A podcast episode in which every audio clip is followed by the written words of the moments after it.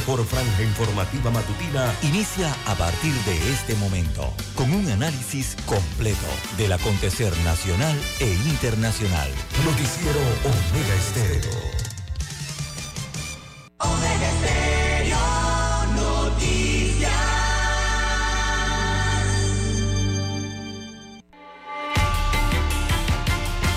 A continuación, los titulares, con los hechos que son noticias hoy.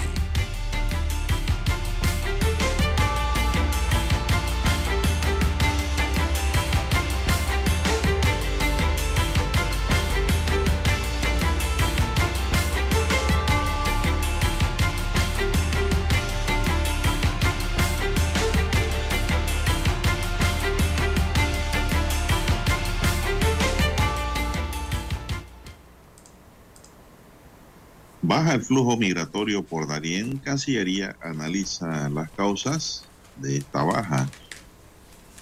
Ministerio de Seguridad realiza un tercer envío de drogas a Estados Unidos, droga que ha sido decomisada a narcotraficantes. Esta droga será quemada en el norte porque Panamá no tiene capacidad de incinerar ese producto ilegal. Panamá deporta y expulsa un segundo grupo de colombianos a su país. El Congreso Nove Buglé analiza con el presidente Cortizo avance de proyectos. También para hoy, señoras y señores, demandan el uso de nombre y logotipo del partido Realizando Metas, RM. Una empresa dice que es la propietaria intelectual de este producto y por lo tanto está pidiendo pues que se suspenda el uso. Mayorías de diputados irán por la reelección. Benicio Robinson busca su octavo periodo. Quiere completar 40 años en la Asamblea. Vamos a ver si los bocatoreños se lo permiten. El PRD y Martinelli en el ajedrez político artículos promocionales serán considerados propaganda electoral, dice el Tribunal Electoral. Con la nuca y en el basurero fue encontrado el cuerpo de una persona, ninguna nega. También tenemos, señoras y señores, que niña panameña muere en centro de detención de migrantes en Estados Unidos.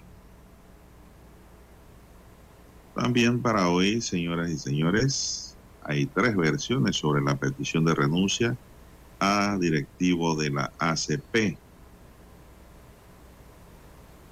En otros titulares tenemos que el alcalde de Chorrera dice que le ha montado una campaña política, que no ha cometido ningún tipo de delito de violencia de género y que está pues fuera del país hay una denuncia en su contra.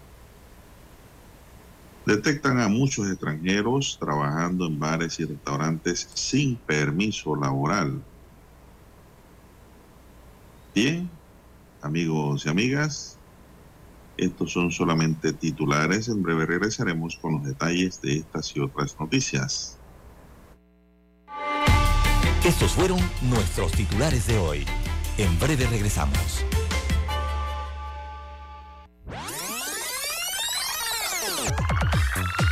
Omega Stereo tiene una nueva app. Descárgala en Play Store y App Store totalmente gratis. Escucha Omega Stereo las 24 horas donde estés con nuestra nueva app.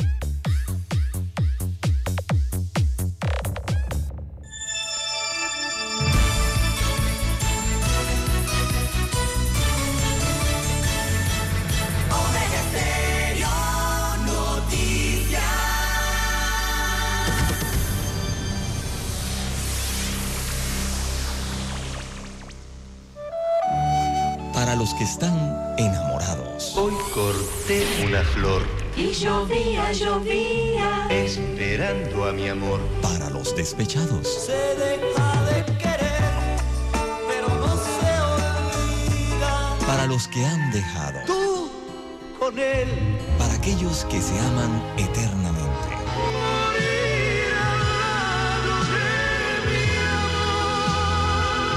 Para los que hacen propuestas indecentes.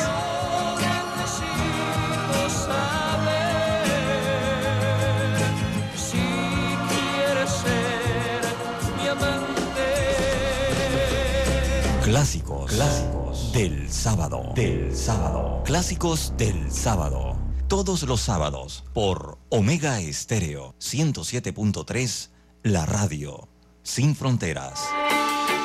Noticiero Omega Estéreo.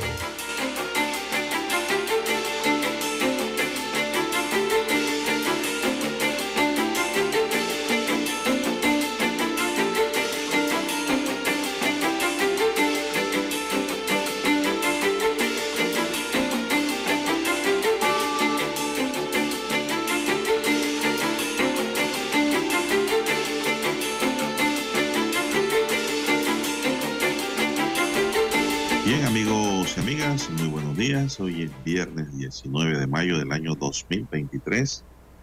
Dani Arauz nos acompaña en el tablero de controles. En la mesa informativa les saludamos. César Lara.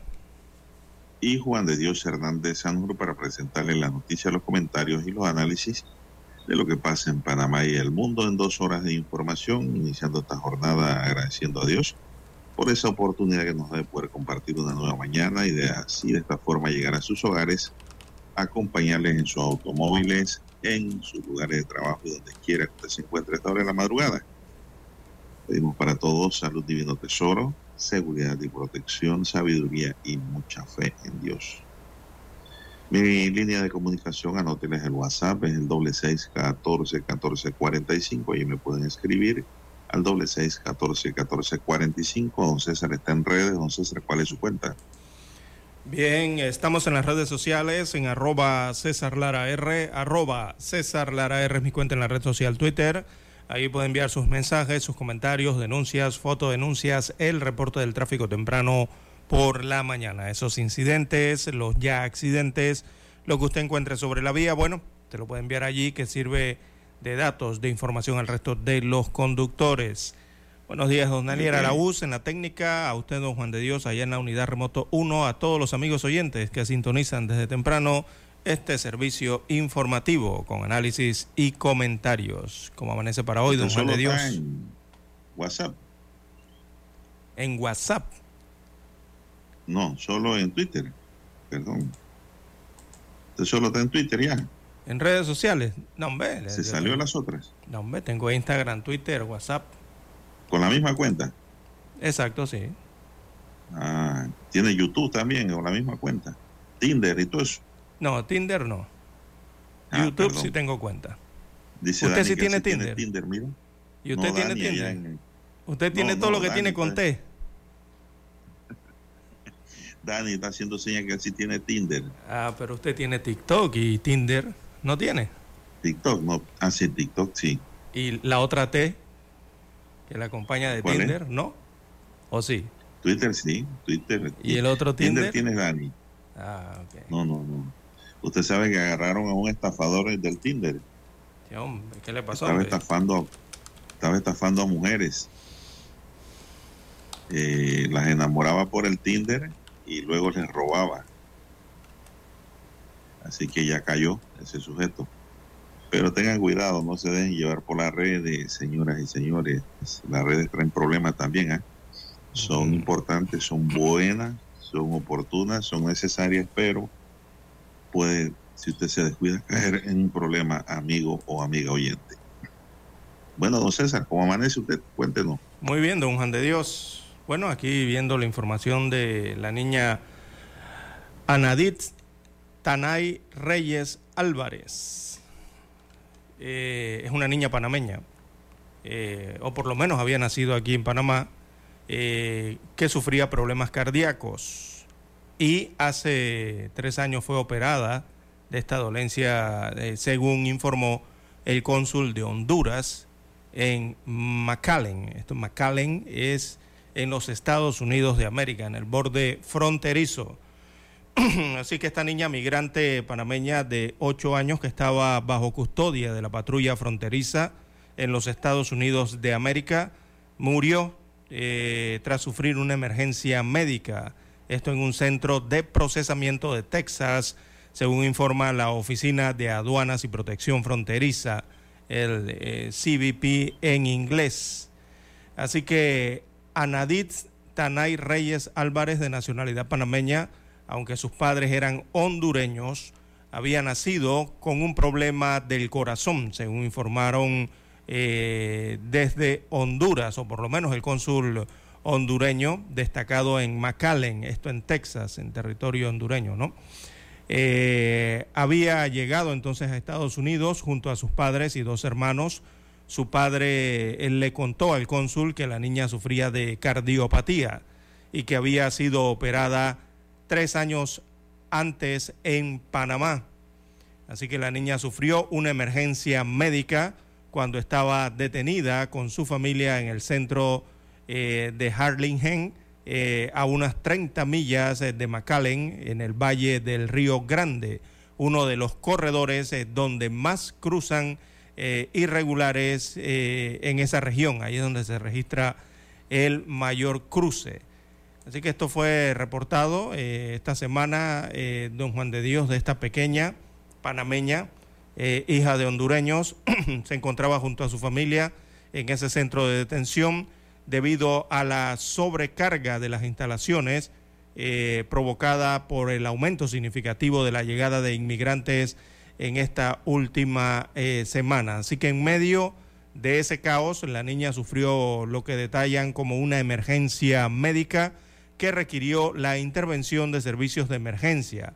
Eh, fue trasladada de inmediato a un hospital cercano de la, agencia, la agencia en los Estados Unidos eh, confirmó eh, su deceso, eh, dejando en shock entonces a todos los presentes que estaban en ese centro.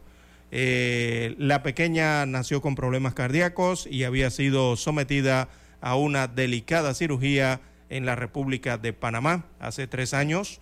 La noticia de la muerte de esta niña de ocho años de edad, víctima, ha sido entonces ha desencadenado una serie de investigaciones, tanto en los Estados Unidos, también la parte que tiene que ver con los consulados en Honduras, Honduras, y también acá en Panamá se hacen varias preguntas al respecto de esta niña panameña que muere en ese centro de detención de migrantes en la frontera de los Estados Unidos de América. Bueno, don César, lamentable, ¿no? Se trata de la pérdida de una vida. Pero pareciera ser que son las circunstancias que rodean, ¿no? Parece ser que el escenario donde estaba no era el mejor. imagínese usted. Y estaba como una especie de un hacinamiento, don César. Sí, un, eh, horno, me imagino eso allí, don Juan de Dios, ¿no? Sí. Eh, hacinamiento, estrés, eh, calor, temperaturas. Eh, ¿verdad? Producto de la respiración, el calor corporal de tanta gente reunida en un solo, en un solo recinto. Debe ser difícil, ¿no? Para alguna persona enferma estar en esas condiciones. Bueno, César. Dice Dani que vamos a una pausa. Dani, vamos a esa pausa y regresamos con más noticias.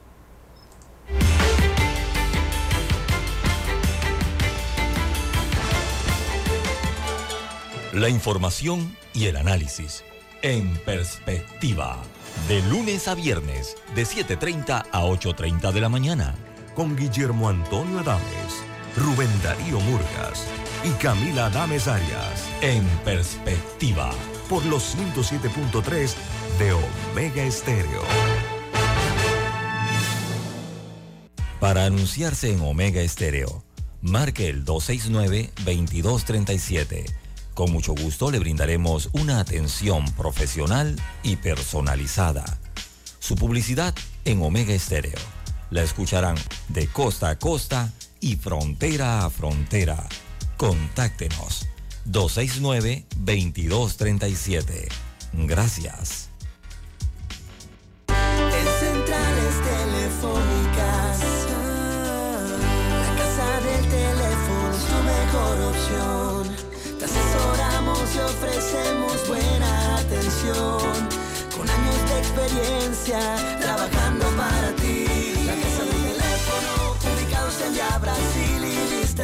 La casa del teléfono, líder de telecom. instalaciones, la casa del teléfono, distribuidores de Panasonic. Ven a visitarnos, la casa del teléfono. 229-0465, lsdtcorp.com, distribuidor autorizado Panasonic. Omega Stereo tiene una nueva app. Descárgala en Play Store y App Store totalmente gratis. Escucha Omega Stereo las 24 horas donde estés con nuestra aplicación totalmente nueva. Noticiero Omega Estéreo.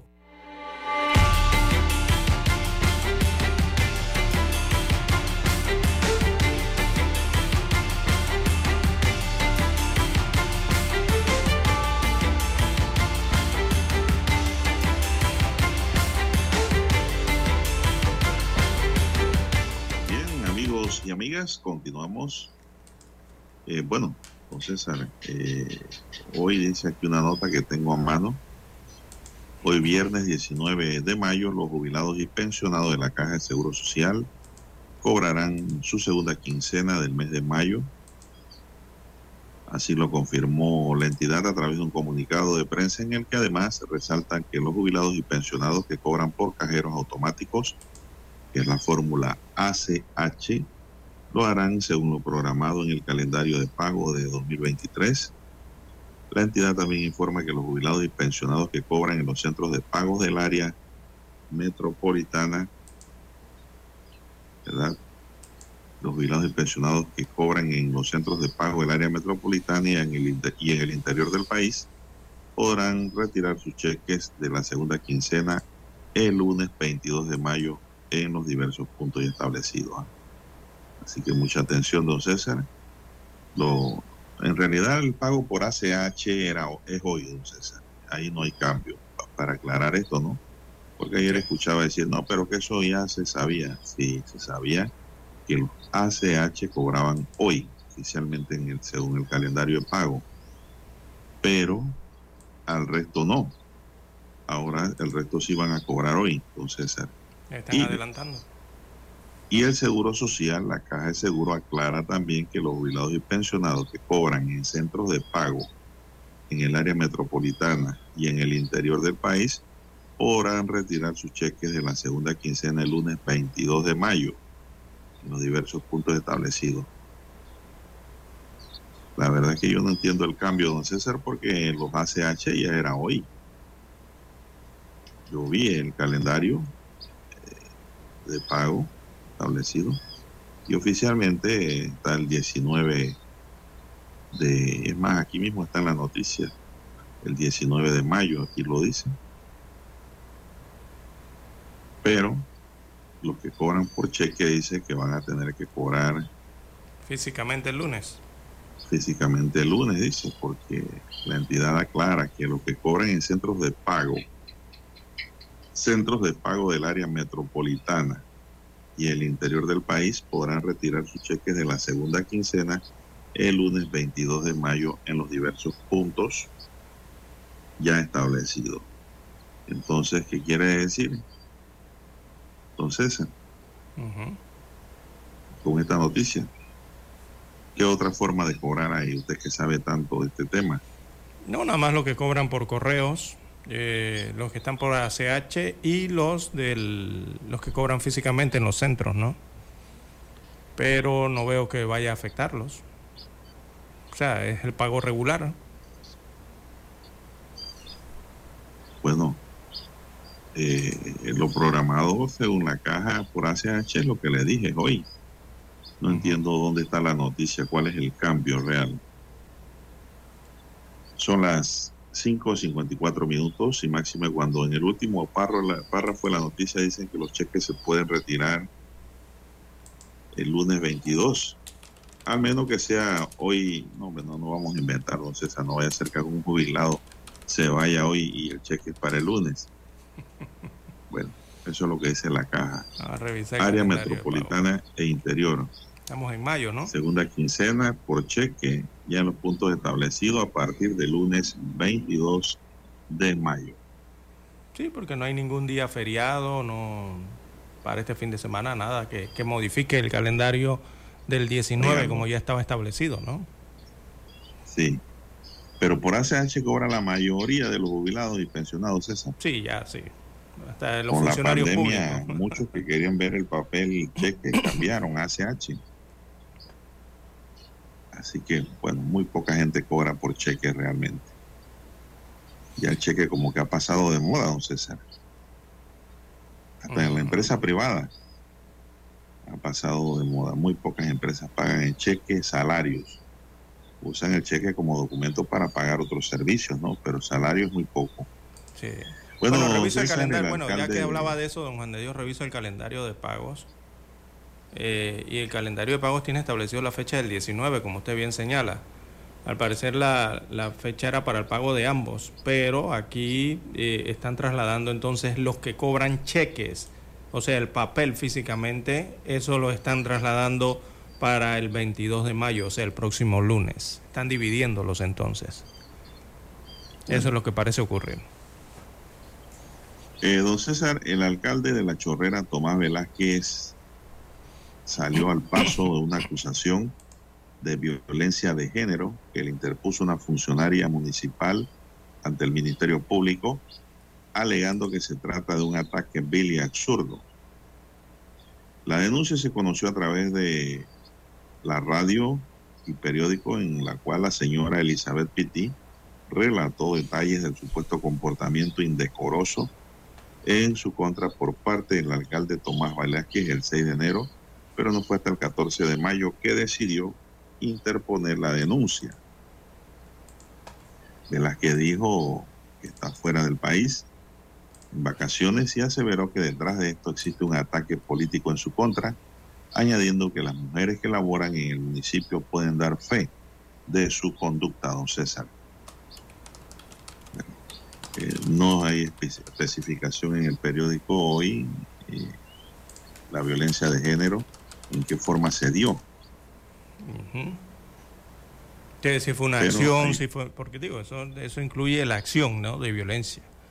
Eh, si fue una práctica, Bueno, no lo por- explican, si fue ¿Qué alguna entendemos que el omisión, comportamiento? si alguna omisión se dio y fue considerada como eso, eh, discriminatoria, fue ¿no? por un, un supuesto comportamiento indecoroso, César. Ah, mm, pero dice violencia de género. Así es. Está como raro eso. Violencia de género. Que la violencia de género puede darse de diversas formas, don César. Solo basta que sea una mujer la víctima, que no sea intrafamiliar, para diferenciar la violencia de género de la violencia intrafamiliar. Que sea una mujer y que no sea miembro de la familia. Ahí, para ver qué tipo de ataque fuese. Sí, o si fue una práctica discriminatoria también que entran allí, ¿no? Cuando se sienten discriminadas. Eh, pero no lo explica la nota, ¿no? No, detalla específicamente eh, en qué. Solamente dice que fue en la modalidad de violencia de género. Eh, la funcionaria Elizabeth Pitti, que asegura tener más de 10 años de laborar en el municipio de La Chorrera, dijo que el alcalde no solo le hizo propuestas indecentes, eh, supuestamente, luego de preguntarle eh, si se encontraba sola en la oficina, según esta funcionaria. Explicó que luego de que ella le dijo que sí, que en ese momento estaban solos, el alcalde supuestamente se le abalanzó. Y supuestamente, dice hoy el diario Mi Diario, de donde extraigo la nota, le eh, tocó los senos, dice Mi Diario. Así que Velázquez, eh, recordemos, está fuera del país como usted siempre ha señalado, eh, digo, ha señalado en la nota, él grabó un video entonces para desmentir a través de los medios locales a esta funcionaria y señalar que todo se trata de un ataque político. Dice que se va a defender entonces, va a defender su integridad, eh, va a defender a su familia y, a y su dignidad, según el alcalde. Bueno, pero a- aquí hay un problema, don César, que aquí dice, parece ser que no hubo testigos. Sí. no había cámara, supongo. Eh, eso va a ser muy difícil de probar, don César. ¿ah? En este caso, va a ser difícil, es una denuncia. El alcalde se va a defender y Yo no creo que aquí pase a mayores esto, salvo que hayan testigos, no César, presenciales de los actos. De lo contrario, pues va a quedar como un ataque político. Bien, don César, vamos a hacer una pausa aquí para escuchar nuestro himno nacional.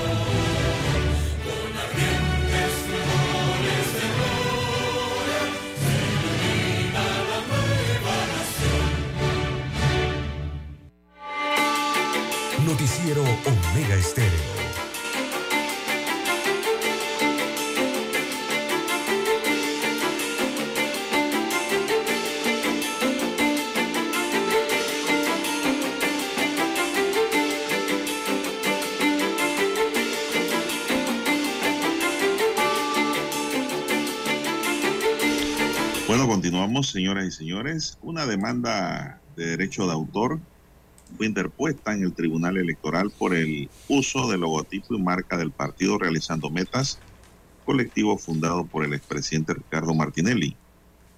Nestalí Jaén, quien presentó la acción legal en representación de la sociedad JW Enterprise Inc., aseguró que esta es la primera vez que sucede en Panamá que un partido político utiliza la marca y el logotipo registrados en la Dirección General de Registro de la Propiedad Industrial del Ministerio de Comercio e Industrias. En la documentación presentada se señala que con base en el numeral 3 del artículo número 143 de la Constitución, el Pleno del Tribunal Electoral debe conocer, según Jaén, esta inusual controversia nunca antes suscitada en la historia de los partidos políticos y ordene hacer los correctivos necesarios que tenga que realizar al recién creado partido. El certificado de registro 28537 ampara la marca registrada realizando metas y diseño y está publicada en el Boletín de Propiedad Industrial de acuerdo con la documentación presentada por Jaén. Dicha marca pertenece formalmente una sociedad desde el 15 de diciembre de 2020 y es la única que podrá usarla en la República de Panamá.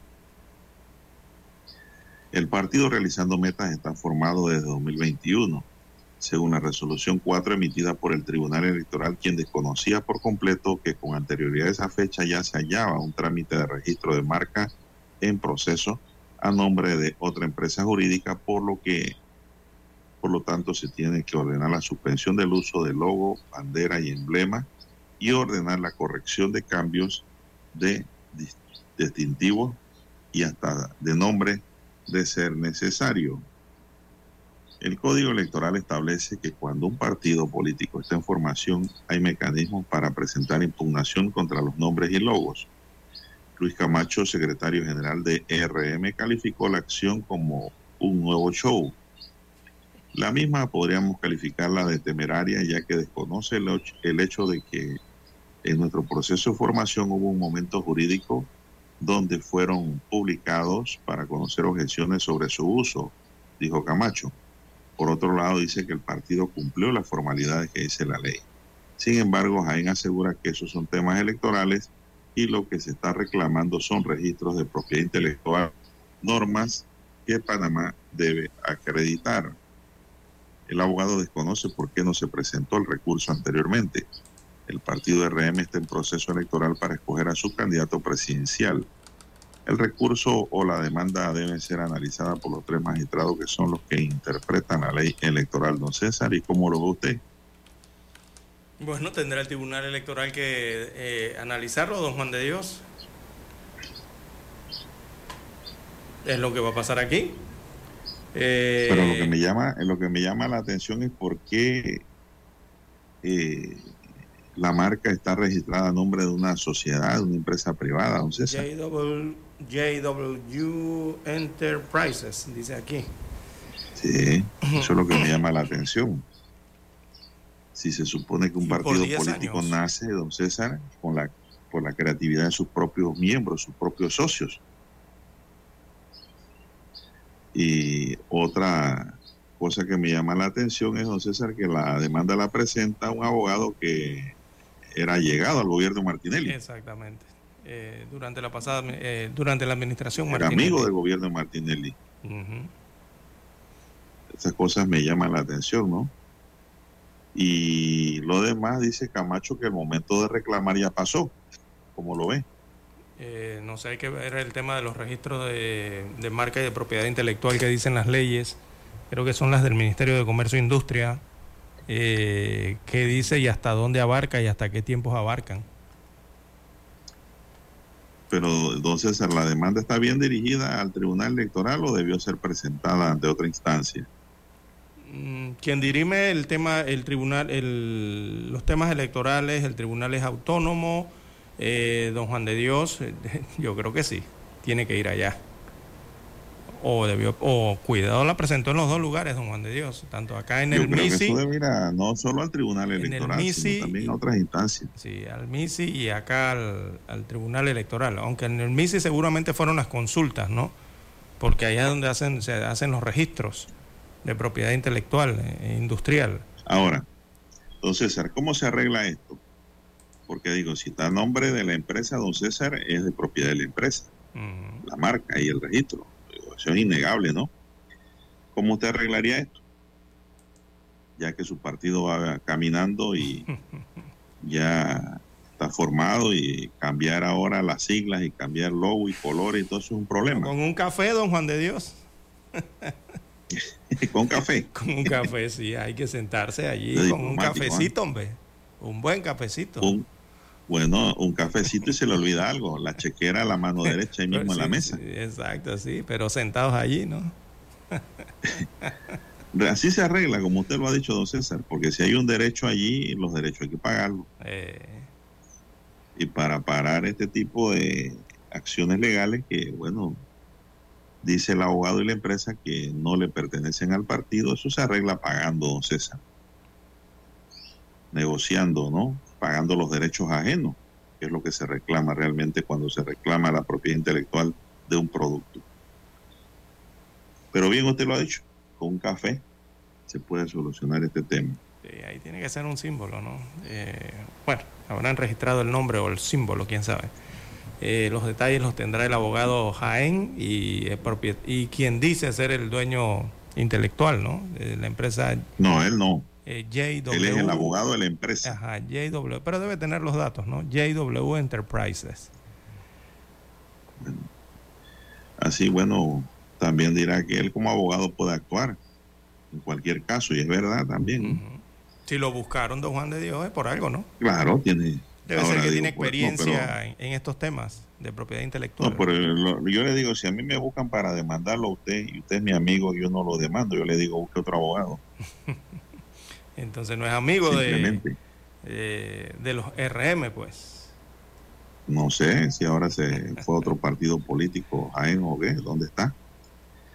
Pero lo cierto es que este es un problema legal, don César, que hay que resolver. Y esto se arregla con una transacción, don César. Punto.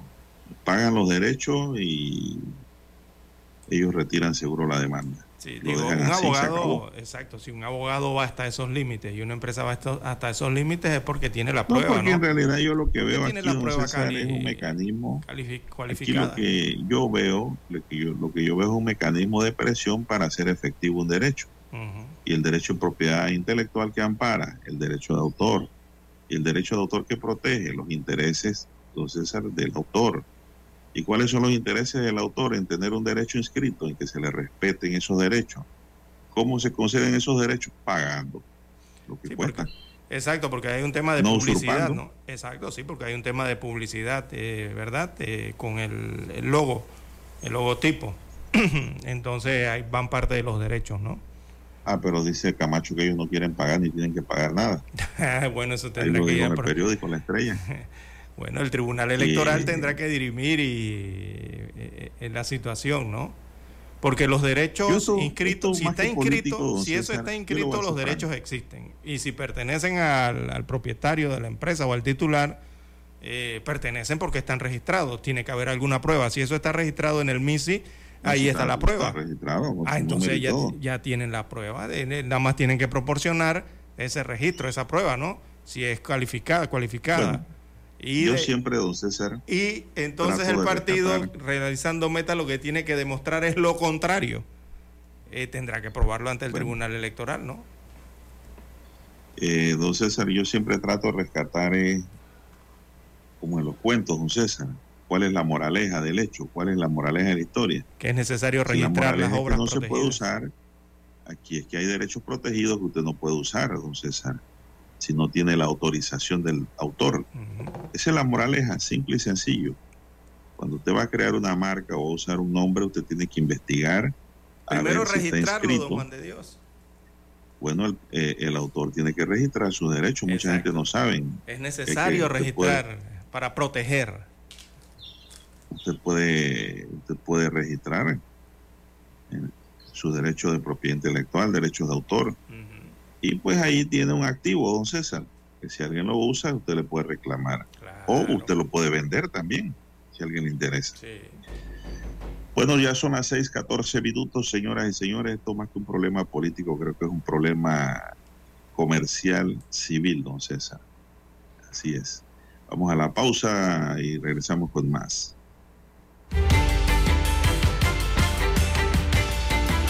¿Sabe usted qué canción estaba de moda cuando nació?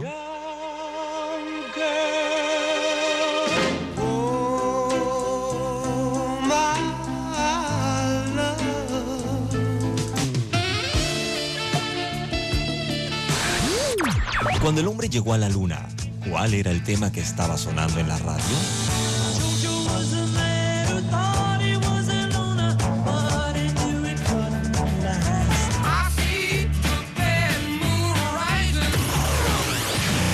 Clásicos del sábado. Todos los sábados, por Omega Estéreo, la radio sin fronteras. Noticiero Omega Estéreo. Desde los estudios de Omega Estéreo, establecemos contacto vía satélite con la voz de América. Desde Washington, presentamos el reportaje internacional.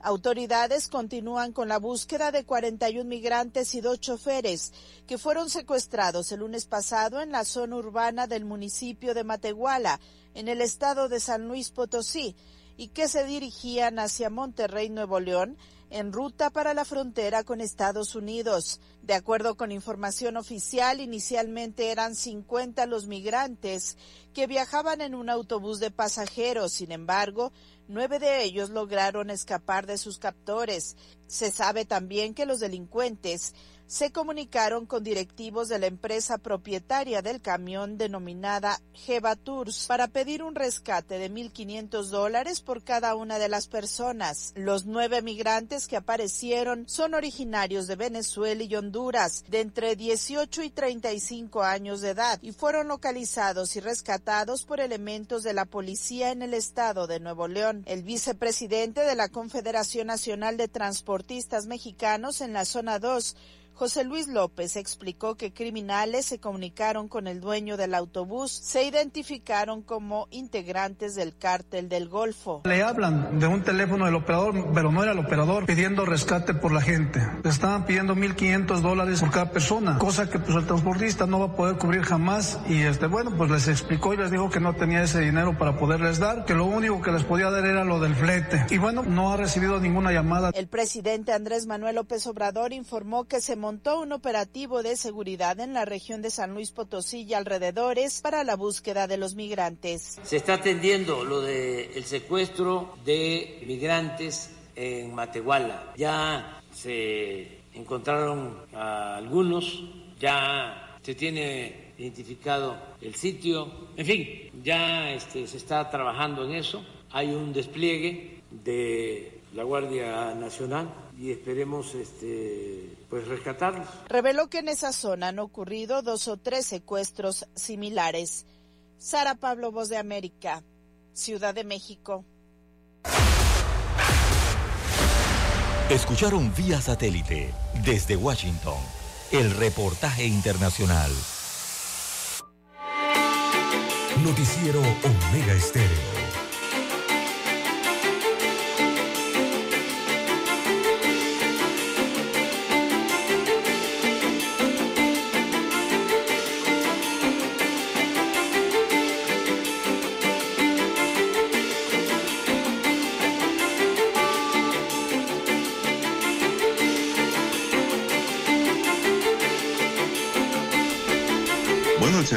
Nacional de Migración deportó a ocho colombianos y expulsó a cuatro más que permanecían en nuestro país.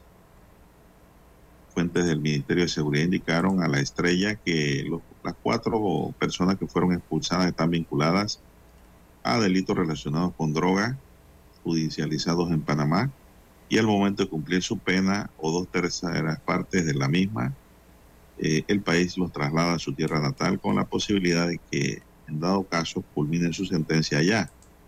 Estos ciudadanos no podrán ingresar a Panamá bajo ninguna condición, don César, porque donde ingresan son ilegales. Juan García, jefe de asesoría legal de migración, manifestó que se trata del segundo traslado que realiza el Servicio Nacional de Migración en colaboración con el Servicio Nacional Aeronaval de colombianos que de alguna forma han cumplido el periodo y el proceso para ser devueltos a su país. Los deportados han cumplido procedimientos aplicados por infringir disposiciones migratorias de que alguna forma ocasionaron su detención en los centros de migración hasta su deportación.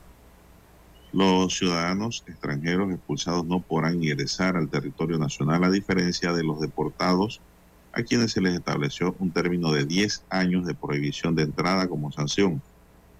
No, menos de 10 años usted los encuentra por ahí, don César, de nuevo. Una vez cumplido este término, deberán solicitar al Servicio Nacional de Migración el levantamiento de ese impedimento de entrada al país que se les registró en su contra. Los colombianos fueron trasladados a su tierra en aeronaves del Servicio Nacional Aeronaval, operación que se desarrolló bajo estrictas medidas de seguridad. Las causales de deportación están basadas en un decreto ley, mientras que las razones por las que se expulsaron están contenidas en el artículo 71 de la normativa migratoria, don César. Bueno, hay dos opciones allí, ¿no? Un nuevo traslado. Así es, don César, y pues que se dan en dos condiciones distintas, O sea, hay dos opciones. en lo que es depor- deportados y expulsados. Que te dan la Estamos oportunidad, claros. ¿no? De decidir. Usted entra ilegal a un no, país no, no. y entras ilegal a un país, te aplican la ley de migración y bueno, en ese proceso te indican o usted sale voluntariamente o eh, procedemos como autoridad, ¿no? No, no, no, no, César, así no es. ¿Cuál? Eh, pero, eh, ¿cómo entra? Fue por inmigrantes, ¿no? Hay deportados y expulsados. Ajá, pero ¿fueron por qué caso? ¿Por eh, inmigración ilegal? Un momentito. Los deportados se van, don César, por violación al código migratorio. Entran al país como turistas y se quedan por ahí dando vueltas y luego se vuelven eh, de paradero desconocido. Quedan trabajando, quedan haciendo cualquier cosa, violando la ley migratoria. Allí, si usted lo sorprenden, a usted, don César, lo deportan. Los expulsados son aquellos que han cometido delito, don César, y que han pagado pena, por Por lo menos dos terceras partes, Por eso los devuelven a su migrantes. país bien para que culminen su pena allá. Generalmente yo pienso que ni la cumplen allá, lo que les falta. Pero no pueden ingresar, ingresar más nunca al país por haber cometido delito en el territorio panameño. Ok, Pensaba que eran Los migrantes, deportados, pero no lo son. los deportados sí se les da 10 años de sanción que no puedan entrar. Después de los 10 años pueden solicitar el levantamiento de esa sanción y volver. Esa es la diferencia entre uno y otro. Por eso preguntaba si eran migrantes. 6:22. Dígame, Por eso preguntaba si eran migrantes, según la nota. todos son migrantes, no César.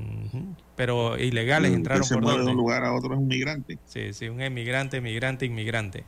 Eh, no, por eso preguntaba si habían entrado por algún, eh, eran migrantes, eh, si habían entrado por algún lugar, ¿no? Que es la tendencia ahora de la ruta de Panamá, la ruta suramericana, centroamericana hasta los Estados Unidos. Bien, eh, las 6.22 minutos eh, de la mañana en todo el territorio nacional. Y la pregunta se la hacía porque cuando los, eh, eh, los detectan, don Juan de Dios, estos migrantes que van en ruta hacia Norteamérica, eh, le dan este tipo de opciones. ¿no? Eh, usted tiene tantos días para salir del país y lo puede hacer y tiene los recursos para hacerlo. O si no, eh, si no los dejan pasar en tal caso, eh, bueno, le aplican las otras leyes, ¿no? Panameñas que son la expulsión o la deportación. Los sacan del país. Esos son retornos voluntarios, don César. Exacto, sí. Por eso le señalaba si eran migrantes. Pero eh, eso es otra, esos son otros 500 pesos. Ajá. Aquí hablamos son de deportados y expulsados, es decir, gente que está aquí que no se quiere ir. Sí, hay otros, y otros que estaban cumpliendo algún tipo de sentencia o condena, ¿no? Son las 6:23 minutos, señoras y señores, en su noticiero Omega el primero con las últimas que más tenemos por allí. Bien, don Juan de Dios, eh, esto ya se observaba desde hace algunos meses eh, en los hospitales, don Juan de Dios. La- las personas que han ido a los hospitales, a las policlínicas, a las instalaciones hospitalarias, por, por X o Y razón. Desde hace algunas semanas, desde hace algunos meses, don Juan de Dios, eh, yo no sé si usted lo ha visto así, no sé si los amigos oyentes, pero por lo menos yo tengo la, eh, la sensación, la percepción que es así. Y es que en los hospitales desde los últimos meses, don Juan de Dios, hay una alta cantidad de adultos mayores atendiéndose con algún tipo de enfermedad, de padecimiento. Pero lo que llama la atención es la cantidad. No se veía antes tanto adulto mayor en los hospitales o hospitalizados también, ¿no? Eh, es algo que me llamaba la atención de hace algunos meses para atrás, pero poco a poco van saliendo las cifras y, y- parece ser por allí las cosas, don Juan de Dios. Mire este informe que tiene hoy el diario El Siglo, lo escribe Emilia Ceballos, reportera del Siglo, y lo titula Alarmante, unos siete infartos ocurren al día. Destaca hoy el diario El Siglo. Dice, si eres una persona sedentaria, con obesidad, alto consumo de alcohol, cigarrillo, drogas y no tienes controladas tus enfermedades como diabetes o hipertensión, tenga cuidado. Al día ocurren entre 5 a 7 infartos, según señala el siglo. Estos infartos se registran en el Instituto Cardiovascular y Torácico de la Ciudad de la Salud. Ahí están los registros. Y según el cardiólogo Liberato González, cada día detectan más pacientes, incluso entre edades jóvenes, entre 35 y 48 años de edad, sufriendo padecimientos cardiovasculares. La realidad es que si usted eh, no tiene estilos eh, de vida saludables, puede desarrollar enfermedades cardiovasculares, que es la principal causa de muerte en el mundo. Al año mata a 3.000 panameños, destacan las cifras del Seguro Social. Se ha vivido una pandemia silenciosa, dice González, el doctor, quien es el coordinador de la Clínica de Fallas Cardíacas del Instituto Cardiovascular y Torácico de la Caja del Seguro Social, quien también explicó que 100.000 panameños sufren falla cardíaca. En este instituto llegan 30 a 35 pacientes a la semana eh, por estas enfermedades cardiovasculares, de las cuales 15 quedan hospitalizados. ¿Vio lo que le digo, don Juan de Dios? Llegan 30 personas y la mitad queda hospitalizada. O sea, llegan 30 por consulta o alguna urgencia y la mitad los dejan hospitalizados. Por eso es que se nota tanto, eh, sobre todo adulto, adulto mayor, en los hospitales y en las salas de hospitalización.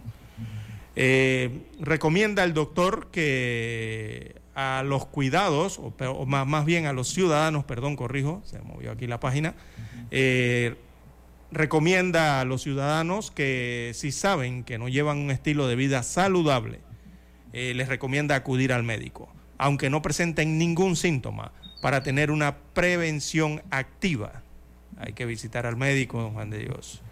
En menos de ocho meses, el Instituto Cardiovascular y Torácico, que se inauguró en septiembre del año pasado, eh, se realizaron ya mil cirugías entre colocación de marcapasos, creación de accesos vasculares, cirugías torácicas, cateterismo, angioplastía, entre otras, eh, siendo la cirugía cardíaca la más demandada, es la de mayor solicitud en ese eh, centro hospitalario.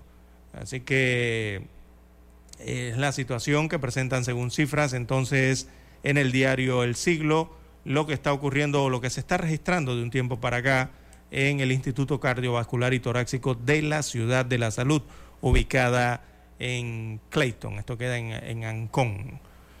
Así que hay un aumento, don Juan de Dios, eh, de eh, los infartos y las enfermedades cardiovasculares en el país.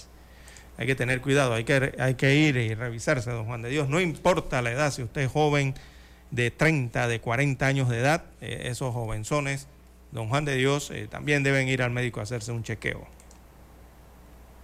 Claro, hay que revisarse, don César, así como usted chequea su carro. Te lo lleva ¿Cuántos en Panamá llevan su carro al mecánico para que le haga un chequeo nada más y el preventivo. carro esté funcionando? Un preventivo. Muy poco, muy pocos usuarios. Van cuando ya se les daña una balinera, se les daña una correa, pero que no la cambiaron a tiempo. El problema no es que se les dañe, don César, sino que se les dañe el equipo en un momento no indicado. Ahí viene el problema. Entonces, si usted tiene tiempo para ir al médico, así como lleva su carro al taller, así mismo tiene que hacerse los chequeos generales todos los años, don César, para ver cómo está su salud. Porque somos seres humanos, don César, somos eh, vulnerables, sobre todo, ¿no?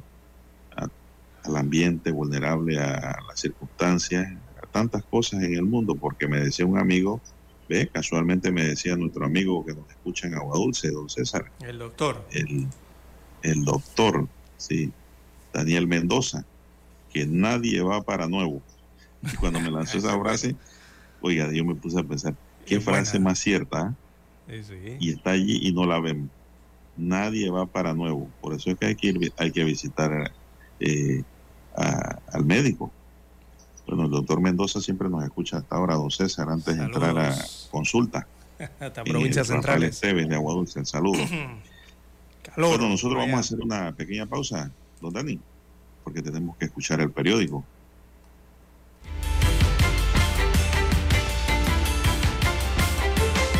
Noticiero Omega Estéreo. Para anunciarse en Omega Estéreo, marque el 269-2237.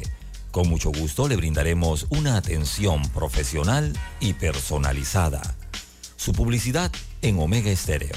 La escucharán de costa a costa y frontera a frontera.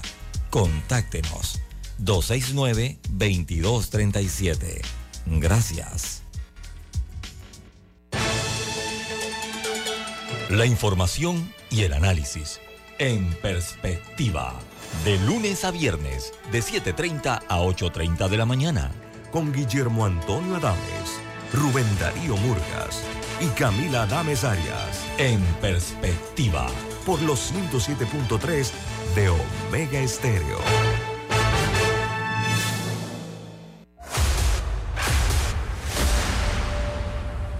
Desde los estudios de Omega Estéreo, establecemos contacto vía satélite con la voz de América. Desde Washington, presentamos el reportaje internacional.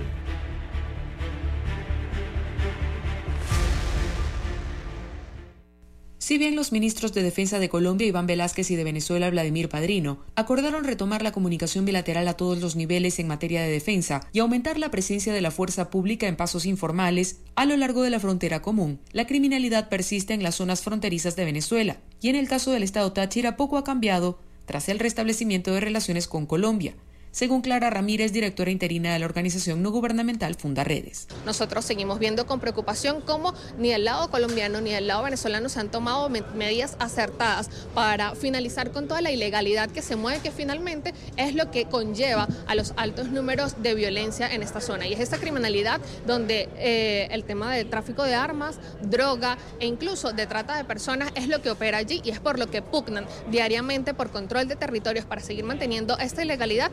Además, Ramírez sostiene que Javier Tarazona, un activista de derechos fundamentales y director de Fundaredes, que en varias ocasiones denunció que grupos irregulares colombianos operan en Venezuela con la anuencia del gobierno, está detenido por denunciar violaciones a los derechos humanos en la frontera del país y sostiene que es un caso que visibiliza la criminalización contra la sociedad civil venezolana. Es hoy ese llamado de atención a las organizaciones de lo que estamos haciendo con Javier Tarazona, lo pudiéramos hacer en algún otro momento con cualquier miembro de otras organizaciones de la sociedad civil. Diversas instancias internacionales, entre ellas la Oficina del Alto Comisionado para Derechos Humanos de la ONU han expresado preocupación por la situación de Tarazona y han pedido su inmediata liberación. El activista, que cumple casi dos años en prisión sin que se registren avances en su juicio, es acusado de instigación al odio, traición a la patria y terrorismo.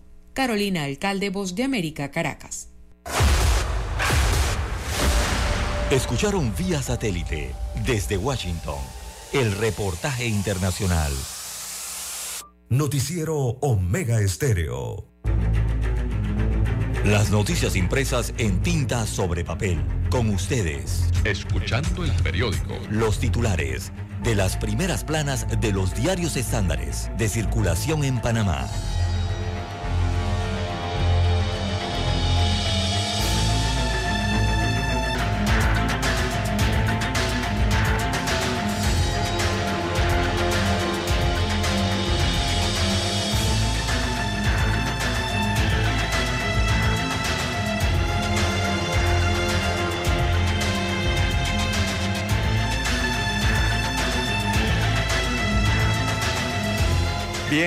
Amigos oyentes, el diario La Prensa titula para este viernes 19 de mayo del año 2023, abro comillas, en el canal no debe haber espacio para el clientelismo, cierro comillas. ¿Quién dijo esta frase? Bueno, la dijo eh, Quijano, muchos lo recordarán, eh, Jorge Luis Quijano es su nombre completo, el eh, ex administrador de la Autoridad del Canal de Panamá. Así que Jorge Luis Quijano, ex administrador de la ACP, se ha sumado a las voces eh, que se muestran preocupadas por las disputas a lo interno de la Junta Directiva de la Vía Acuática, advirtiendo que no debe haber espacio para el clientelismo, al tiempo que alerta sobre la necesidad de que este colegiado eh, mantenga el equilibrio que requieren la o que requiere la empresa más importante del país, como es la autoridad del Canal de Panamá.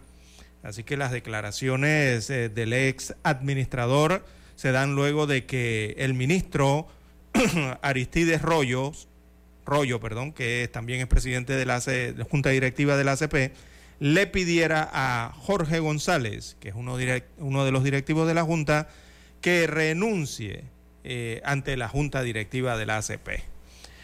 Bien, eh, González dijo que no va a renunciar, según los medios de comunicación. En más títulos, eh, para la mañana de hoy del diario La Prensa, Yanivel Abrego y Franz Weber, testigos de Martinelli en el New Business. Así como lo oye, esto es el juicio. Así que Yanivel Abrego, diputada del Partido Cambio Democrático por el distrito de Capira, y Franz Weber, que es o fue ex secretario general de la Asamblea Nacional, son dos de los testigos que el Tribunal eh, Superior de Liquidación admitió al expresidente Ricardo Martinelli para el juicio del caso New Business que empezaría, empezará perdón, el próximo martes 23 de mayo, la próxima semana. Así que Martinelli es uno de los 20 mm, vinculados al caso eh, se internó, recordemos, recientemente en un hospital el pasado miércoles. Según su vocero, Luis Eduardo Camacho fue sometido a una tercera cirugía de la columna. El órgano judicial informó que él puede eh, seguir el juicio a través de video. Así es. Bien, en más títulos del diario La Prensa para hoy. Eso fue lo que ayer don César, un oyente, nos me preguntó, pero después del noticiero. Ajá, diga. Si él podía estar en audiencia, le dije que sí, a través del espacio. ¿Cómo no? Si los médicos dicen que sí, es sí. le colocan el único que no puede seguir una audiencia es el que está en estado de coma, don César. Por eso la importancia de si la cirugía era de emergencia, de urgencia o electiva. Y en este caso era electiva. Bien, eh, en más títulos eh, para la mañana de hoy del diario La Prensa, la descentralización perdió su hoja de ruta. Hay un análisis en el diario La Prensa en la página 5A. Destaca que la descentralización de la administración pública como una medida para mejorar la calidad de vida de los panameños en zonas rurales y comarcales se convirtió en una tarjeta de crédito para el clientelismo político. Así lo destaca hoy el inicio de los párrafos en el análisis de la página 5A del rotativo. También tenemos para hoy en panorama de la prensa incendios, una amenaza para las áreas protegidas, está en la página 4A. En la plana de deportes, Sporting y Tauro, choque de gigantes, eh, los detalles en la página 7A. Y eh, la fotografía, bueno, viene inserto hoy eh, en el diario La Prensa, la revista Ellas Destaca que se puede buscar en esta impresión, eh, perdón, está impresa en el periódico y también en e-paper. Muestran allí a Patricia de León, reportaje principal. Bueno, la fotografía principal del diario La Prensa la titulan Narcotráfico. Eh, momentos entonces en que funcionarios panameños y también de, no sé si es del ejército o de la, o de la Guardia Nacional de los Estados Unidos de América, bueno, empujan allí, eh, don Juan de Dios, una carga inmensa tratando de ingresarla entonces a una aeronave. Y esa carga se trata de droga, don Juan de Dios. 49 toneladas para incinerar. Eh, droga rumbo a Estados Unidos de América. Y ese rumbo es porque la droga la cargan aquí en Panamá, ahí en Panamá Oeste, ¿no? En el aeropuerto internacional de Panamá Oeste. Así que un total de 49 toneladas de cocaína decomisadas eh, por la Fuerza Pública panameña en más de un centenar de operaciones fueron enviadas ayer jueves a Estados Unidos de América, en donde serán incineradas. En el año 2022 eh, se decomisó la cifra histórica de 138.41 toneladas de droga y capturaron al menos a 600 personas.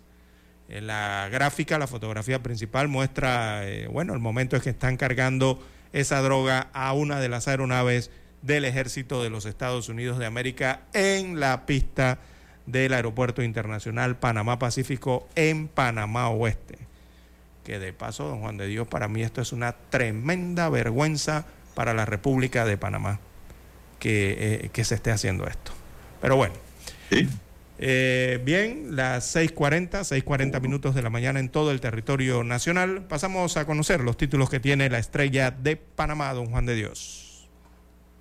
Bueno, la estrella de Panamá para hoy nos dice más de 48 millones de dólares han dejado al Estado las Expo Internacionales, las tres exposiciones comerciales internacionales que hubo en marzo de 2023 alcanzaron transacciones por la suma de 134,4 millones de dólares, lo que representó para el Estado más de 48 millones de dólares según la Cámara de Comercio.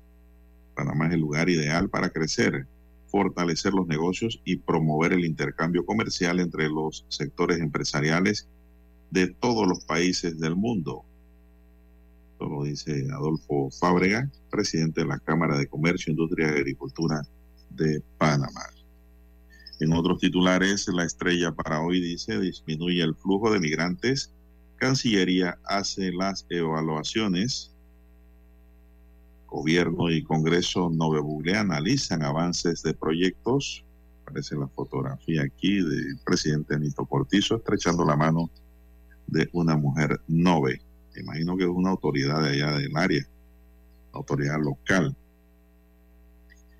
El PRD, Martinelli, el voto duro de los partidos políticos en cada elección, en voto 2024, analizado por la estrella.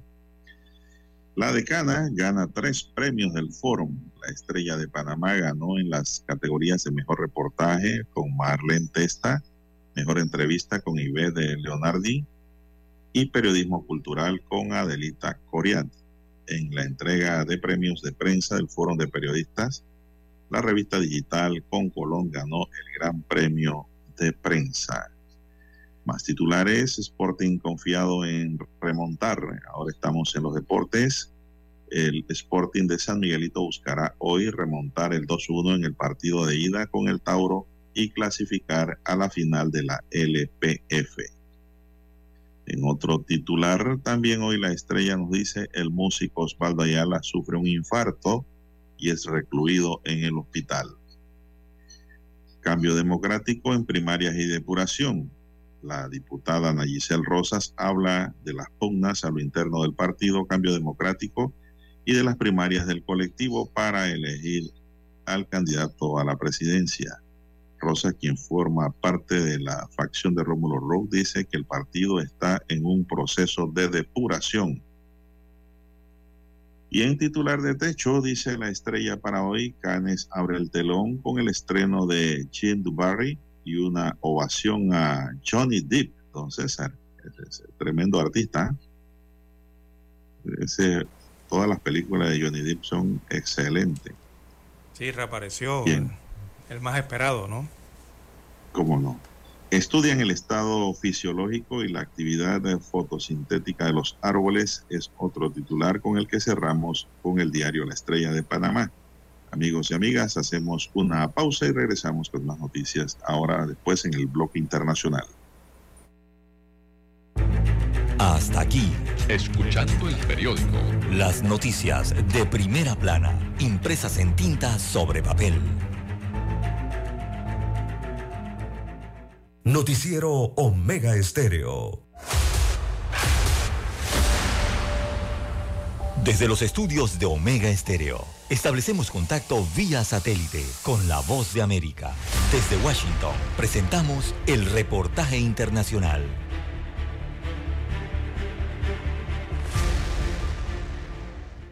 La competencia frente a China fue uno de los temas de discusión de legisladores y principales funcionarios del gabinete del presidente Joe Biden que siembran dudas sobre si el último presupuesto de la administración permitirá que Estados Unidos pueda competir con el gigante asiático. La preocupación mostró muchas voces y opiniones, como la de la senadora republicana de Maine, Susan Collins. Hoy China tiene la armada más grande del mundo, el ejército más grande del mundo y la economía más grande del mundo por paridad de poder adquisitivo. Beijing ha dicho que quiere usar este poder creciente para controlar la isla de Taiwán por la fuerza, si es necesario. El 50% del comercio mundial viaja a través del estrecho de Taiwán y el archipiélago fabrica más del 70% de los semiconductores del mundo, la base de las computadoras. Sobre este tema, el secretario de Estado, Anthony Blinken, advirtió. Como resultado de la acción unilateral tomada por China con respecto a Taiwán, tendríamos una crisis económica mundial en nuestras manos que afectaría a un país tras otro. Las autoridades dicen que Estados Unidos sigue comprometido con Taiwán y que pronto se espera un paquete masivo de ayuda militar para la isla democrática. El secretario de Defensa, Lloyd Austin, advirtió que si el Congreso no aprueba un presupuesto de Estados Unidos a tiempo, los intereses de Estados Unidos se verán afectados. Por su parte, el senador republicano Lindsey Graham criticó a la administración Biden por tratar de culpar al Congreso de las deficiencias de Estados Unidos con respecto a China. Esta idea de que tenemos una política fuerte en China es un montón de basura. No es el presupuesto lo que disuadirá a China, es nuestra voluntad enfrentarnos a personas como China.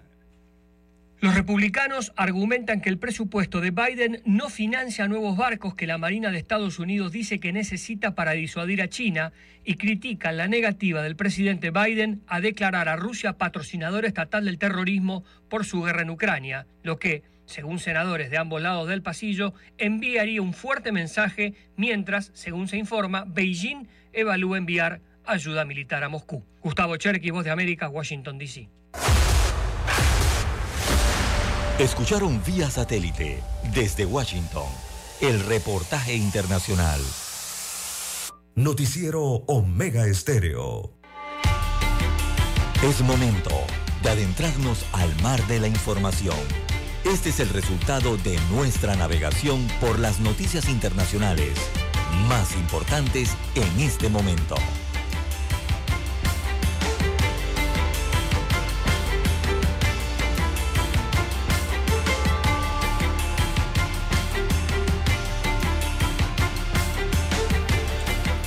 Bueno, ya son las 6:47 minutos. En el plano internacional, don César, amigos y amigas, tenemos que la venta de agua embotellada en Uruguay se triplicó durante los últimos días luego de que se dio un aumento de los niveles del cloruro y sodio en el suministro de agua capitalina, desencadenando por la proyección de un inminente agotamiento de las reservas por la sequía que generó alarma en toda la población. Don César, no hay agua ya el presidente del Centro de Almacenamiento Minorista, Baristas, Autoservicistas y Afines de Uruguay en Cambandú, Daniel Fernández detalló en una entrevista con una radio local que las principales empresas embotelladoras del país no levantan pedidos desde este martes y que los comercios minoristas tienen existencia para lo que resta esta semana.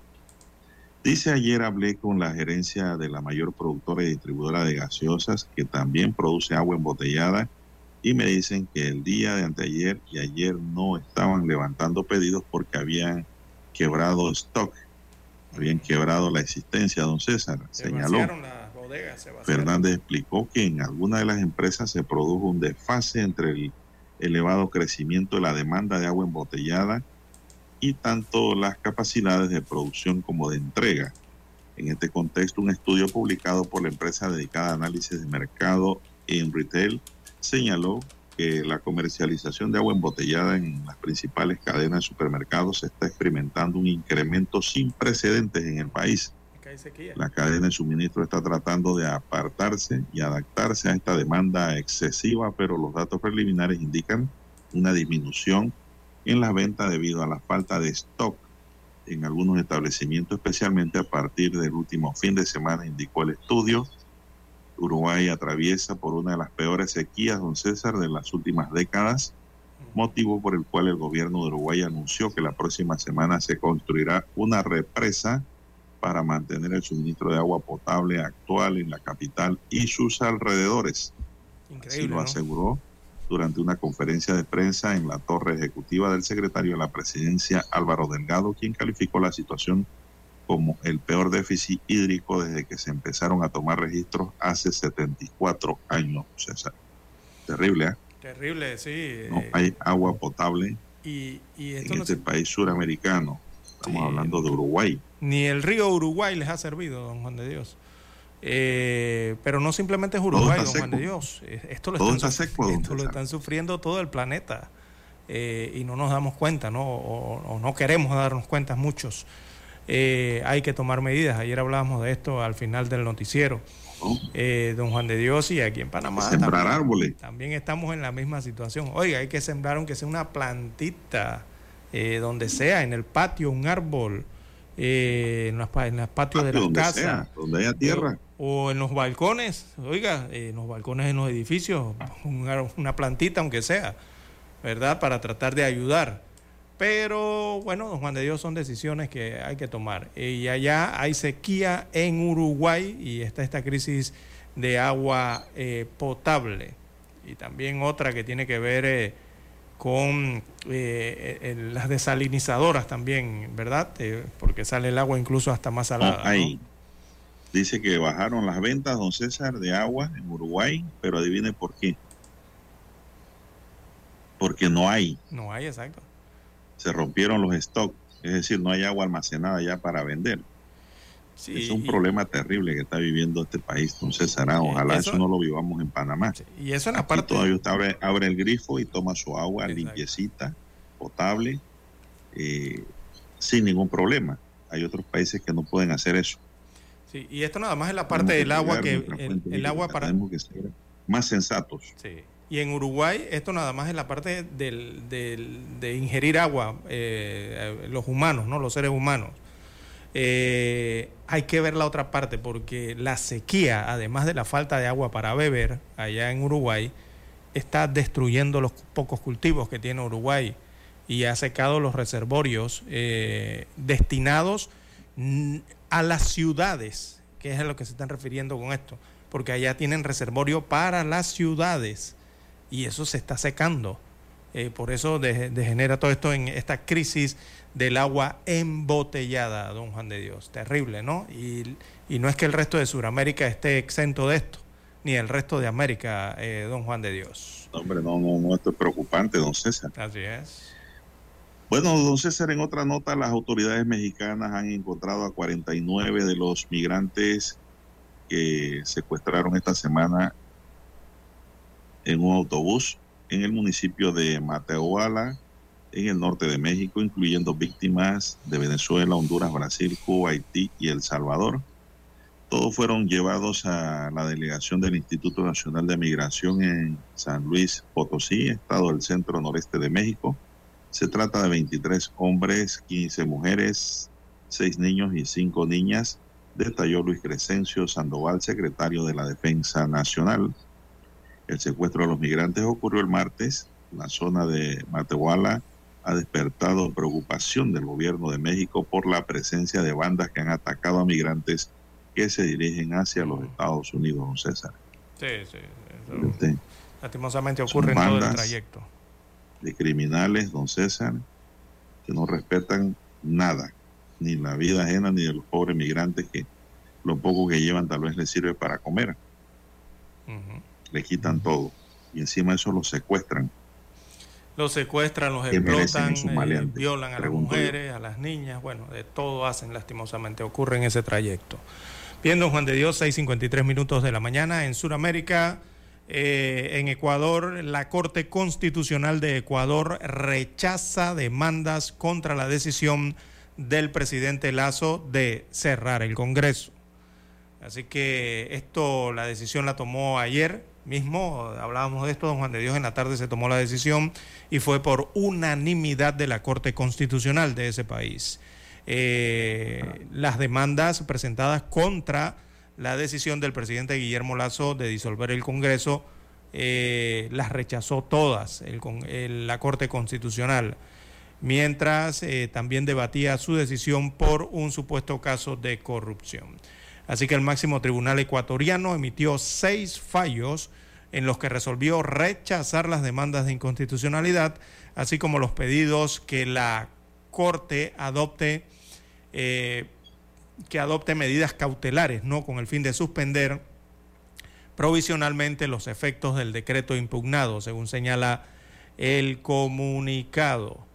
Bueno, fueron Bueno. rechazadas todas y continúa la muerte, ¿cómo es que se llama, don Juan de Dios? Súbita. La, La- muerte es cruzada. Cruzada, muerte la cruzada. muerte cruzada. Continúa Yo le su... diría muerte cruzada y súbita. Sí, y súbita. Bueno, Muerte aunque Lazo cruzada. puede postular, don Juan de Dios, eh, Lazo, puede, Lazo puede postular porque el organismo electoral ecuatoriano eh, ya... no impedido. No, claro que no. Propuso ayer. Eso es, don César, ese sistema que tiene Ecuador es como cuando alguien va a perder el juego de dominó, que tiene la doble escena y se la van a ahorcar. y patea el tablero. Bien, patea la mesa o, mete un camarón y al final anulan el juego y empieza el juego nuevo. De nuevo. Así mismo es este sistema. Oiga, para pintárselo otro color a los oyentes. Sí. Bueno, ayer, el, eh, luego de que ocurriera todo esto el miércoles, ¿no? Con el presidente Guillermo Lazo, eh, para convocar entonces las elecciones anticipadas tras disolver la asamblea allá en Ecuador. Eh, ya el día de ayer comenzó a correr el plazo de siete días, hasta el 24 de mayo, recordemos, para que el Consejo Nacional de Elecciones de Ecuador llame formalmente a las elecciones generales. Así que ese Consejo Nacional de Electoral de Ecuador adelantó que el 20, eh, para ver si, 20 de agosto es la fecha tentativa para las elecciones generales anticipadas, 20 de agosto. Póngala ahí en su calendario. César. Aunque aclaró que esto aún no es oficial, ya que deben ser aprobados por el Pleno del Consejo Nacional Electoral. Pero esto eh, se ratifica, entonces la primera vuelta electoral sería el domingo 20 de agosto y de ser necesario un balotaje, o sea, la segunda vuelta eh, este se agendaría para el 15 de octubre próximo, ¿no? Eh, así que Ecuador, según esto, podría tener un nuevo gobierno a principios de noviembre. Bueno, don César, el tema es que yo, yo quisiera saber cuál es el espíritu de la muerte cruzada, cuál es el espíritu constitucional de esa norma. Los ecuatorianos para cambiar eso tendrán que hacer una reforma constitucional. ¿no? no sé si el fin pudiera ser buscar la estabilidad política, ¿no? De que si tú me llamas a juicio, yo te decreto la muerte cruzada y eh, mejor que sigamos hasta el final de gobierno, ¿no? No sé si ese será el objetivo. Pero la Corte me parece que tuvo una decisión muy seria y no política, don César, cuando dijo, bueno, si la Constitución dice que él puede disolver el Parlamento y con ello se llama nuevas elecciones, ahí no hay discusión. Es su potestad, no es la nuestra. Eso es cuando una corte, don César, es seria y no empieza a bailar al ritmo de algún político, de un partido político o de alguien que gobierne. Llámese asamblea, llámese ejecutivo. Así funcionan las cosas bien cuando la corte es seria y toma decisiones serias y no tambalea, ¿no? Entonces lo que sucede en otras latitudes. Exactamente, respetó la separación de los poderes en la Corte en este caso, ¿no? Eh, y las facultades de cada poder, tanto el legislativo, el ejecutivo como el judicial, respetó eso. Entonces, don Juan de Dios, eh, bueno, Lazo puede postularse, él puede volver a postularse. también. Y todos los diputados que están en la Asamblea Nacional que fueron disueltos también pueden postularse si cumplen los requisitos legales. Y ganan de nuevo los mismos ah. diputados y vuelve el perro y jale el cuero. Así es. El mismo. Allá en Ecuador eso no se considera como una reelección. Eh, no cuenta como reelección, según dijo el Tribunal eh, o sea, puede correr si quiere. Sí, si quiere y cumple los requisitos, ¿no? Eh, supongo que si los cumple. Igualmente. No, porque no ha pasado nada. Sí, porque no les ha pasado nada, ¿no? Entonces. Ah, no, ha habido, sanción, resolución o sentencia que condene a nadie. Entonces, lo que pasaría ahí es que se trataría de, de candidaturas nuevas, pero para completar el periodo el periodo. Exactamente, o sea, completaría los dos años que le falta si vuelve a ganar. Y los diputados o los parlamentarios, si vuelven a ganar en esa elección, completarían también sus dos años. Mire usted. Así que... Eh, Esa es una pateada de eh, tablero, don Juan de En pocas palabras, todos han perdido. Porque ahora tendrán que invertir en campañas nuevamente. Es como usted dice, patear el tablero. ¿ah? político. y comenzar de nuevo. Eh, y eso pasa cuando la asamblea es dominada por la oposición al ejecutivo, don César. Esa es una asamblea correísta. todos son de la línea de Correa, pero Lazo no. Lazo es de la derecha. Así es. Y ha ocurrido de esta manera. Bueno, habrá que pedir esa constitución, don César, para estudiarla bien. Interesante para los constitucionalistas, don César. ¿eh? Hacer un estudio profundo del espíritu de esa norma. Bien, vamos a la pausa, dice Don Dani. Tenemos que ir a Washington y regresamos con más noticias del plano nacional. Noticiero Omega Estéreo. El satélite indica que es momento de nuestra conexión. Desde Washington, vía satélite Y para Omega Estéreo de Panamá, buenos días, América. Buenos días, América. Vía satélite. Desde Washington.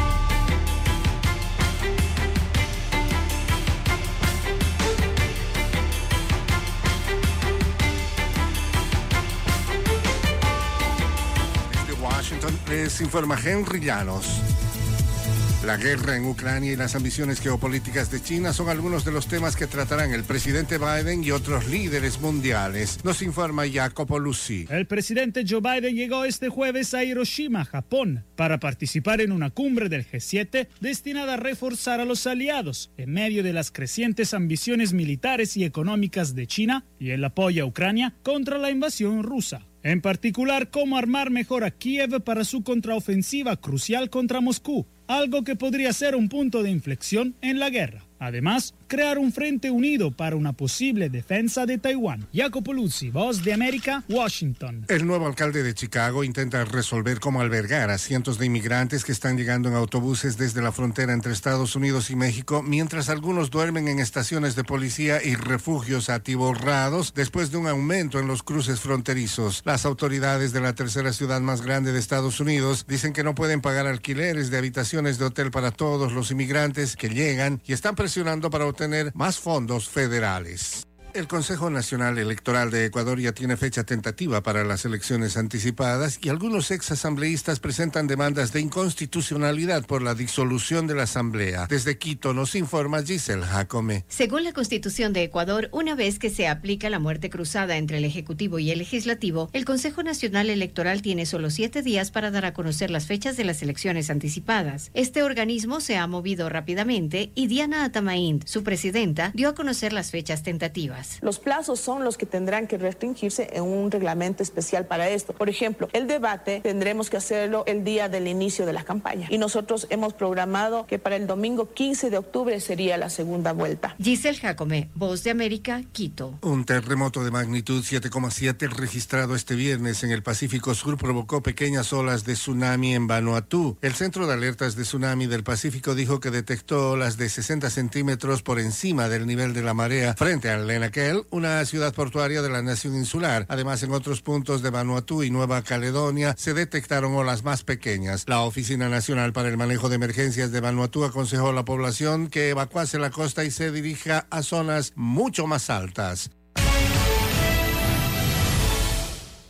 Un episodio inicial descrito por el vocero de los duques de Sussex como una persecución casi catastrófica de paparazzi al príncipe Enrique, su esposa Meghan y su madre Doria generó una inevitable comparación con la forma en que su madre, la princesa Diana, murió en París en 1997, luego de un accidente automovilístico conectado con una persecución de fotógrafos.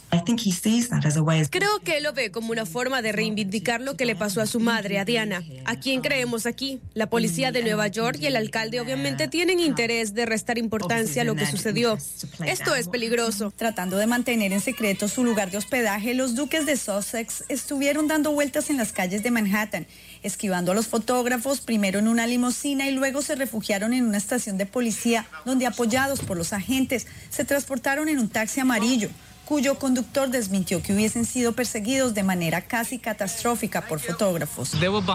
Estaban detrás de nosotros, nos estaban siguiendo. Eso fue todo. No pasó nada más. Mantuvieron la distancia. Son fotógrafos profesionales, tratando de hacer su trabajo y de ganar dinero rápidamente. El vocero de la pareja reportó violaciones de tráfico por parte de los paparazzi con tal de perseguirlos, como manejar por la acera, saltarse las luces en rojo, dar reversa en las calles de una sola vía, manejar operando un teléfono o una cámara y bloquear ilegalmente un vehículo. El alcalde Eric Adams dijo que le costaba creer que en las congestionadas calles de Manhattan se pudiese dar una persecución a alta velocidad, pero que lo sucedido fue irresponsable. Ángela González, Voz de América, Nueva York.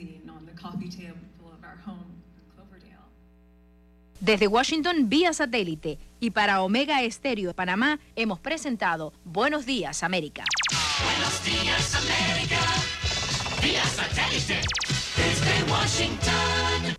Para anunciarse en Omega Estéreo, marque el 269-2237. Con mucho gusto le brindaremos una atención profesional y personalizada. Su publicidad en Omega Estéreo. La escucharán de costa a costa y frontera a frontera. Contáctenos 269-2237. Gracias. La información y el análisis en perspectiva.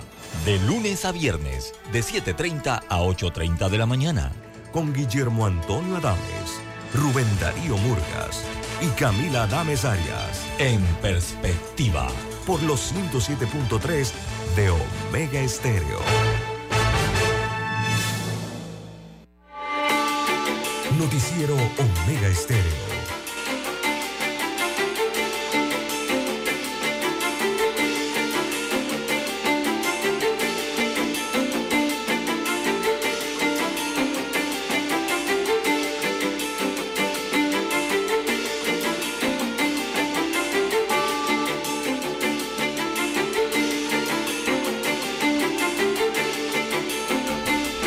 Continuamos, señoras y señores. Bueno, don César, aquí en redes me escriben los oyentes y me dicen que buen día a la mesa, dice, al metro se suben pidiendo dinero por lo general venezolanos y dicen que llegaron atravesando Darién.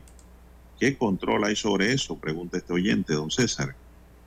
Eh, Un problema de nunca acabar. La ¿eh? pregunta no es para. A pesar que dice la canciller que ha bajado la caravana de migrantes. La pregunta es directa a las autoridades, don Juan de Dios, Ministerio de Seguridad, Ministerio de Gobierno, Cancillería. Yo voy a hacer una pregunta. Eh, porque la verdad es que debería, la frontera debería tener un control, no debería estar abierta como lo está, eh, don Juan de Dios. Ay. Don César, y hay otro problema. En todas las esquinas usted ve un hombre y una mujer pidiendo plata. Digo, puede pedir plata, don César, pero el problema cuál es? Que tienen niños y hasta bebé en cuna, en manos de estas canastillas o cochecitos. Yo pregunto a la CENIAF, ¿dónde está la CENIAF primero que todo? Y segundo dice, aquí estoy, entonces le pregunto, ¿qué está haciendo para que esto no ocurra, don César? Aquí lo que están sufriendo son los niños y los bebés porque estos padres irresponsablemente los están exponiendo hasta el sol, don César, y lluvia ahora, pidiendo dinero en las esquinas. ¿Eso no es un maltrato al menor? Pregunto yo, don César. Sí, entra dentro de eso, exacto. ¿Qué hace la CENIAF? Que se escuche bien ¿ah? y que le llegue a los oídos hoy mismo, hoy viernes, porque les va a llegar. Este noticiero lo escuchan todo Panamá, don César.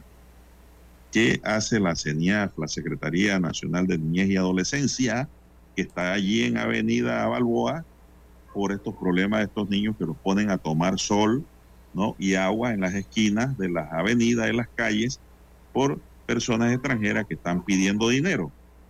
Yo no me opongo a que lo pidan, que le puede dar, le da, yo les doy cuando puedo, pero lo que no me gusta es que pongan a los niños, uno, a sufrir la inclemencia del tiempo y dos, a generar lástima, don César. ¿No? Porque ya ahí se cae en lo que es la mendicidad.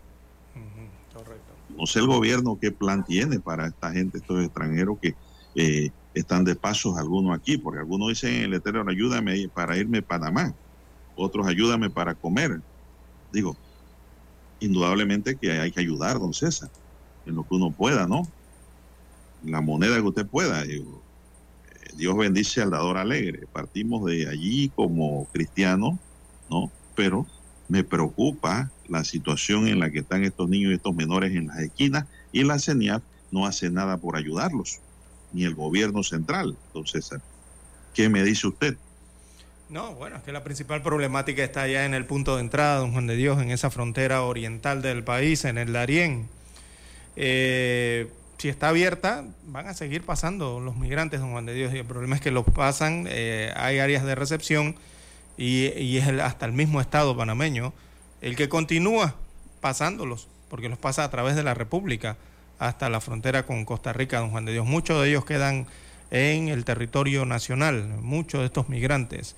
Entonces habría que tener un mayor control en la frontera eh, darienita con Colombia don Juan de Dios. Y Colombia también hacer su parte. Porque el problema es que Colombia... Colombia no está colaborando, don César. Colombia claramente eh, no está haciendo, no lo está haciendo. No, Colombia le, le, le, ha dejado toda paso. la responsabilidad a Panamá. Y le facilita el paso para que crucen Darien. Exacto, en Necoclí usted nada más tiene que ver la ciudad de Necoclí, allí la costera. Eh, es increíble, ¿no? La facilidad con que llegan, con que todo tienen allí. Y, y, nada, Colombia no hace nada en este, prácticamente nada en esta situación de crisis humanitaria, no en ese punto porque del Colombia, continente. César, Colombia lo hace porque Colombia sabe muy bien, don César, que con la entrada en vigencia del título 8, mucha de esa gente no va a ingresar a Estados Unidos. Se van a tener que regresar, van a tener que buscar otro territorio. ¿Y cuál es el mejor territorio de América Latina ahora mismo? Aquí Para quedarse en el en- camino. En toda el área. Se quedan en Panamá, don César. Panamá. Por lo menos es distinto. No estamos bien, pero no estamos peor que otros. Se quedan aquí. Y Colombia lo sabe. A ellos le dicen, ¿usted se va a quedar en Colombia o Panamá? Y ellos dicen, no, yo me quedo en Panamá. Exacto. Dolarización, Ah, economía, crecimiento, producto No, si los colombianos andan viendo dónde se van también.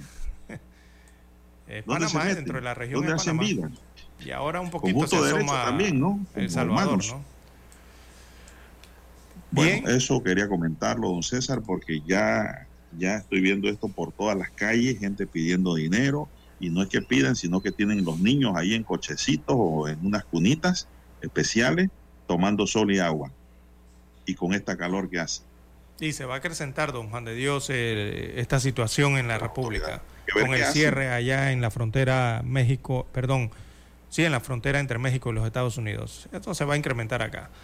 Eh, ellos no deben andar sueltos por ahí, don César, ellos tienen que estar en albergues todos, esperando el movimiento de partida y de ida, o de retorno a su país, pero no pueden andar por ahí bueno, sueltos, como si tuviesen eh, documentados en nuestro país. bueno, situación de seguridad, don Juan de Dios. Bien, las 7.12, 7.12 minutos eh, de la mañana en todo el territorio nacional. Hablaba usted de calor, que hasta los indocumentados sufren la calor. Ahora Eh, mismo tengo un calor muy grande aquí en Penonomé, don César. Sí, y estoy no, y- transmitiendo. 36 grados va el promedio hoy de temperatura, don Juan de Dios, para el país. Así que va a ser un día caluroso, nuevamente el día de hoy. Eh, anoche eh, la mayor temperatura, imagínese usted, cerca de las 8 de la noche eh, de este jueves, en provincias centrales, en la península de Azores específicamente. Imagínense, a las 8 de la noche, 34 grados centígrados en horas de la noche. Se imagina y calor, más ¿no? calor. Exacto. Y esto lo sufrieron los azuerenses eh, anoche. Eh, tuvieron que sudar allá, don Juan de Dios, entre Herrera y Los Santos, eh, ya que a eso de las 8 de la noche eh, se registraba temperatura de 34.1 grados centígrados promedio entre ambas provincias. Ahí donde está el límite entre el distrito de Los Santos y el distrito de Macaracas, ¿no? Estas áreas donde están las Guavas, el Guásimo, esta- est- estas, estos corregimientos para eh, Los Santos, ¿no? Eh, allí se registró esa temperatura anoche, eh, la gente extrañada, ¿no? De 8 de la noche con una temperatura de 34 grados. Los moradores allí sentían, evidentemente, la sensación térmica o el nivel de calor, que tenían una temperatura mayor a, las, a los 37 grados.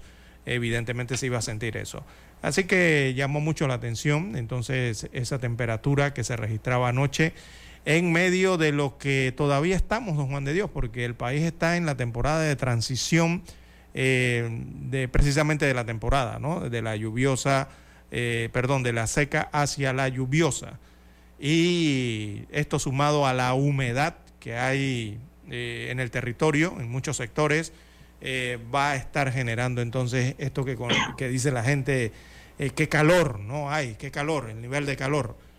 lo van a estar sintiendo quizás por algunos días más hasta que entre propiamente ya la temporada lluviosa en el país. Así que eso ocurrió por provincias centrales en la península de Azuero. Y acá en Ciudad de Panamá no era la excepción, don Juan de Dios. La temperatura también estuvo bastante alta al iniciar la noche de ayer. Bueno, vamos a una pausa, señoras y señores. Dani, una pausa y regresamos. Noticiero Omega Estéreo. A esta hora establecemos contacto vía satélite desde Washington. Gracias a Banco Aliado. 30 años. ¿Qué quieres crear?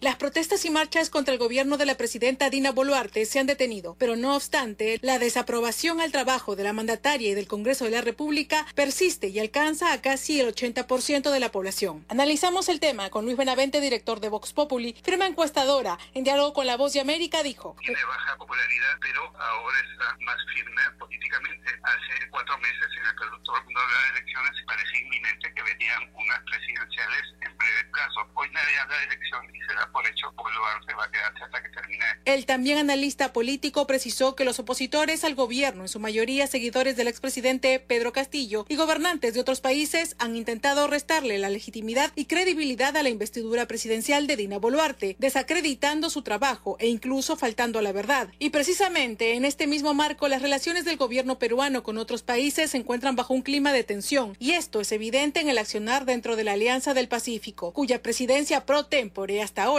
no ha sido entregada a Perú, siendo el presidente de México, Andrés López Obrador, el que se niega a hacerlo, argumentando que no es un gobierno legítimo y democrático, pero además formula constantes críticas. Consultado sobre el tema por La Voz de América, el ex canciller Francisco Tudela dijo: Creo yo, además, la Alianza del Pacífico es un tratado de libre comercio y libre tránsito. Tampoco hay interés en que el tratado eh, funcione. Tudela, ex canciller del gobierno del presidente Alberto Fujimori, precisó que este problema tendría una solución legal donde se tendría que elaborar una demanda contra México en la Corte Interamericana de Justicia de la Haya para que México cumpla su obligación de entregar la presidencia pro tempore al Perú. Silvia González, Voz de América, Perú. En Banco Aliado creamos oportunidades. Genera un 3% de interés con tu cuenta Más Plus. Banco Aliado, tu aliado en todo momento. Visítanos en nuestra página web bancoaliado.com y síguenos en nuestras redes sociales como arroba Banco Aliado. Banco Aliado, 30 años. ¿Tú qué quieres crear? El reportaje internacional llegó a ustedes gracias a Banco Aliado. 30 años. ¿Qué quieres crear? Omega Estéreo, 24 horas en FM Estéreo. Problemas de tierra reclamos por accidentes, despidos injustificados, reclamos de herencias, sucesiones, daños y perjuicios. Todo problema legal civil, penal y laboral, consulte al 6614-1445. Licenciado Juan de Dios Hernández le atiende. 6614-1445. Con atención en Panamá, Panamá Este, Panamá Oeste, Colón, Coclé, Santiago, Herrera y Los Santos. Anote y consulte 6614-1445. Todos los miércoles damos un vistazo al pasado. Artistas que nacieron, que fallecieron, canciones, álbumes, películas que estaban de número uno en diferentes listados alrededor del mundo, datos históricos y curiosos. Todos los miércoles, un día como hoy, de 9.30 a 12 del mediodía, por los 107.3 de Omega Estéreo. Noticiero Omega Estéreo.